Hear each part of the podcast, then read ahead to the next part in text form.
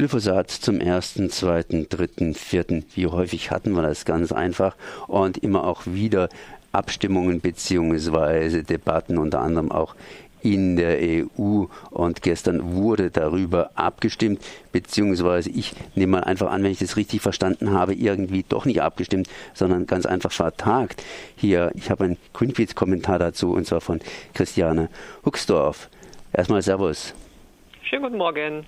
Jo, ich meine, was, was, was, was lief jetzt da genauer ab? Eigentlich sollte ja irgendwie abgestimmt werden.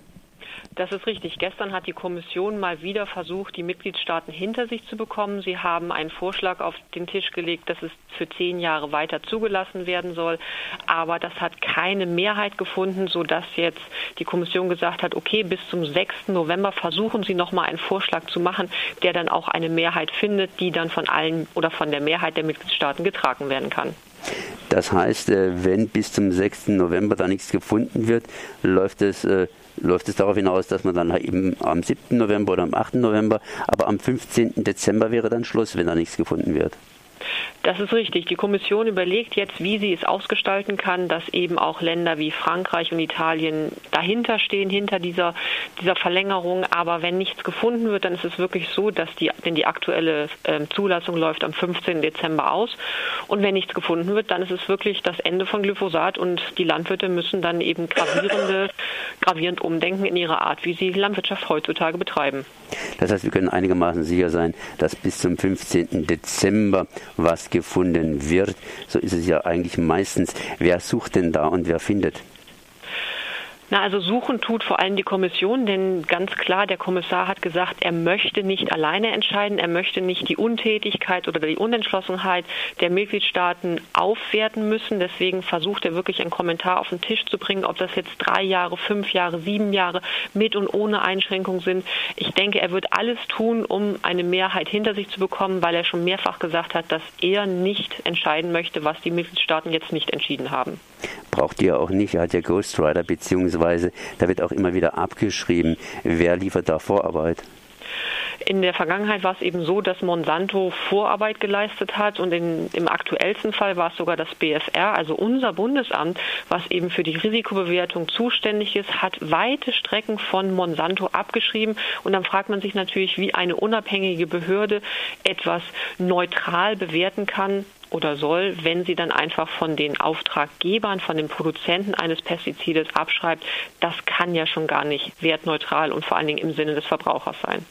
Monsanto und so weiter, die forschen natürlich auch, nehmen wir mal an, beziehungsweise wir müssen unterstellen, dass sie auch einigermaßen ordentlich forschen.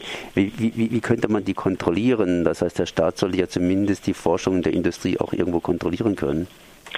Das ist richtig und es ist ja auch richtig, dass Monsanto und die Produzenten eben für solche Studien bezahlen.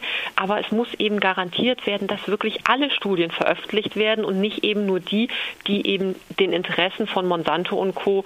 den Rücken decken und eben sicherstellen, dass Pestizide sicher sind, sondern wenn dann eben auch mal negative, wie zum Beispiel, dass ein Pestizid eben als wahrscheinlich krebserregend bei Mäusen oder sowas die Indizien liefert, solche Studien müssen dann auch veröffentlicht werden. Und das ist dann die Aufgabe von Überwachungen, dass da garantiert wird, dass alles auch ins Tageslicht kommt. Das machen dann eben andere Institute oder zum Beispiel Universitäten, die zum Teil eben auch über Drittmittel bezahlt werden. Wie sieht denn da überhaupt die, Bezahlungs, äh, die Bezahlungsgeschichte aus? Äh, tut die EU bzw. die Regierungen entsprechend genügend äh, Gutachter selbst bezahlen, die dann entsprechend versuchen, neutral und objektiv zu informieren oder zu forschen, natürlich auch mit Vorlagen von anderen Instituten, oder ist es einfach zu wenig? Also es ist definitiv zu wenig, aber gerade im Fall Glyphosat ist es so, dass es einfach das weltweit am meisten verwendete Herbizid, auch das Pestizid, was am meisten verwendet wird. Das heißt, da ist in den letzten Jahren einfach wahnsinnig viel zu geforscht worden, im kleinen Maßstab, im großen Maßstab. Und egal, wo man hinguckt, wenn man auch in die letzten Jahre guckt, wo das überall nachgewiesen wurde, ob es Bier war, ob es Wein war, jetzt zuletzt auch in Speiseeis, überall findet man das. Das heißt, je mehr man forscht, desto mehr findet man auch. Und das ist natürlich gerade bei einem Stoff wie, wie Glyphosat was als wahrscheinlich krebserregend eingestuft wird, doch durchaus bedenklich. Wo wären denn die Alternativen für Glyphosat?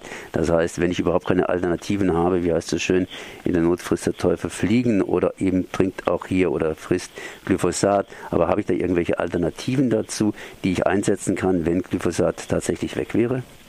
Also Glyphosat zu ersetzen ist überhaupt nicht das Problem, denn es ist in Anführungszeichen nur ein Herbizid. Das heißt, es tötet eben gewisse Pflanzen ab, die der Landwirt nicht haben will. Und das kann man genauso gut eben auch maschinell machen. Dadurch wird natürlich die Arbeit beschwerlicher. Er muss eben seine Systeme umstellen.